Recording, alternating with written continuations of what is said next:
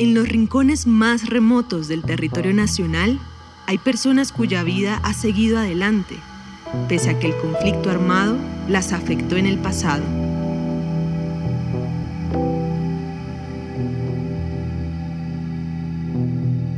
Los paramilitares en el municipio de Cantagallo habían definido que ya esa vieja tocaba eliminarla. Y en una ida mía a Cantagallo, yo decía, uy, Dios mío, mi Dios es muy grande y me cuida.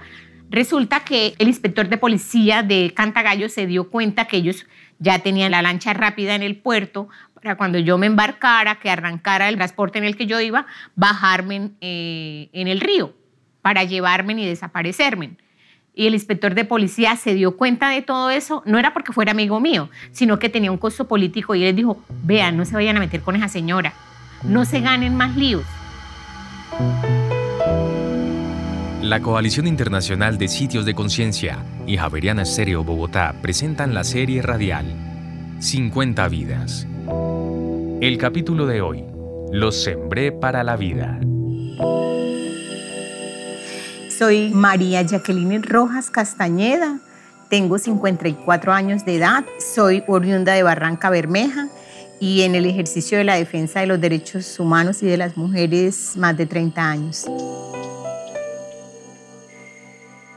En mi vida he tenido tres pérdidas directas. Eh, antes que mi hermano, papá fue asesinado en el año 92 y fue asesinado por la guerrilla de las FARC. Eh, después, en el año 2000, cuando se hace la toma sangre y fuego de Barranca Bermeja, es asesinado quien era mi compañero en ese momento, o sea, el papá de mi hija. Y en el año 2003 es asesinado mi hermano, que era docente de filosofía aquí en Barranca Bermeja, y fue asesinado por los paramilitares. Mi familia está conformada por mi papá que venía de los llanos y mi mamá que fue traída de, de la zona de Antioquia, porque mi abuelo era de allá. Y papá empieza a trabajar en, en la dinámica de trabajar en Ecopetrol, desde mucho antes del 92 en Ecopetrol, pero bajo la figura de empresa de contratos. Mi formación y mi ingreso al movimiento social, que fue muy chica, desde los grupos juveniles, 16, 18 años, aún estando en el bachillerato, se da por esa alimentación que, que hace la Iglesia Católica con sacerdotes comprometidos en el ejercicio de la teología de la liberación. Pues está en esa época todo el auge, ¿verdad? Entonces, sí, muchos compañeros nuestros tomaron la opción de las armas, otros decidimos eh, tomar el de la palabra.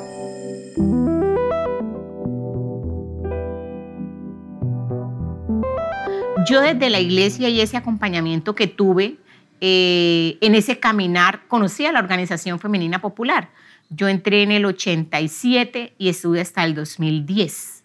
Hice un receso de 10 años y estoy nuevamente eh, retomando después de haber venido del exilio.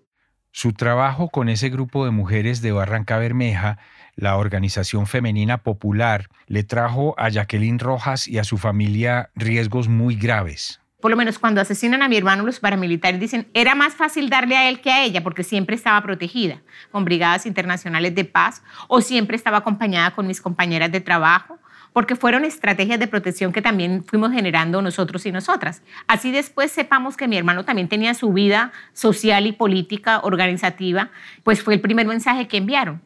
Después de cinco años de trabajo social en medio de la violencia, Jacqueline Rojas se enfermó en el 2010, indudablemente, el cuerpo también le cobra. Tener un acumulado de tantos duelos no resueltos, porque ya estaban las muertes de mis familiares, estaban todo el tema de las amenazas, eh, estaba todo el tema de los duelos de la gente, ayudando a recoger cuerpos en el río, todo eso, más de cinco o seis años en esa dinámica. Yo me enfermé y fue más enfermedad de la mente que del cuerpo, porque a mí el cuerpo se me paraliza. Eh, y los médicos no encontraban nada. Decían, no, Jacqueline, ya no es, es, es usted que su cuerpo somatizó. Yo decidí quedarme en Barranca con mi esposo, que también es dirigente sindical, y me puse de maestra en una escuela. Y pues nuevamente hacen un atentado contra nuestra, en nuestra casa, así tal cual como lo hicieron con Yolanda en el 2007. En el 2011 entran a nuestra casa, retienen a mi bebé, a mi hija, que es una niña en condición de discapacidad, en una de las habitaciones, a mí me golpean, eh, la casa la pintan todas con grafitis y dicen que no nos quieren ver más en Barranca. Se hace toda la denuncia, las autoridades eh, dicen que es un robo, porque se llevaron los computadores, porque se llevaron los celulares, porque se llevaron todo donde había información pues ya ahí entonces sí me tocó a mí tomarme la fuerza suficiente y decirle a mi esposo porque él se negaba y se negaba que nos fuéramos y ya me tocó ahí sí como quien dice la mujer envalentonada decirle no, cojamos los cutes y nos vamos y nos fuimos en diciembre 27 más exactamente.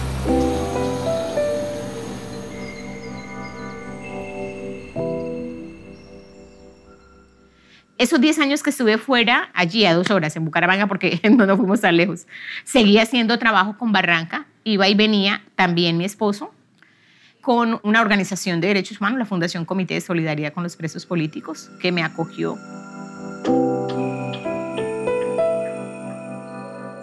Cuando regresamos en el 2019, seguimos manteniendo la dinámica eh, y en el 2020 eh, nuevamente fuimos agredidos y amenazados. Nuevamente entraron a nuestro lugar de residencia, como Pedro por su casa, se llevaron toda la información, lo mismo, el mismo modus operando de la vez anterior. Entonces ahí sí ya dijimos, no, hay que mirar. Estuve un año fuera, estuve en España, dentro de un programa que ofrecen a defensores y defensoras de derechos humanos, y regresé el año pasado y eh, ya en el 22 a mediados, pues nuevamente ingreso al proceso a acompañar un proyecto con la organización. Yo me declaro no una víctima ni de las FARC, ni del ELN, ni de los paramilitares. Yo me declaro una víctima del conflicto que en este país hay, en donde diferentes actores han hecho añicos la vida de muchos seres humanos. Y si eso pasa con uno, ¿qué queda para el campesino? ¿Qué queda para la mujer ama de casa? Con casos terribles que están invisibles y que siguen ahí en el anonimato y con las vidas transformadas porque la guerra se las partió. Yo siempre he creído que mis seres queridos que llevé al cementerio no los enterré, sino que los sembré, los sembré para la vida y cuando tú me decías cuántos son, y yo digo, en mi casa son seis, porque mi hermano sigue siendo, así la guerra no lo haya arrebatado, ¿verdad? Entonces, en ese sentido es el llamado a la esperanza, al empoderamiento y sobre todo a esa capacidad que las mujeres ganamos. Yo de verdad que lo que soy hoy en día se lo debo a la Organización Femenina Popular que me dio esa capacidad de saber que no nací mujer, que estoy aprendiendo a hacerlo.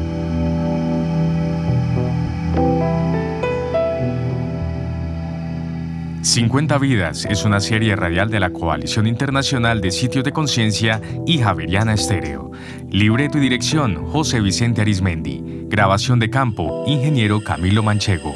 Postproducción, Felipe Warren. Producción, Juan Sebastián Ortiz. Transcripciones, Ana María Velázquez. Administración, Lina Marcela González. Supervisión general, Darío Colmenares.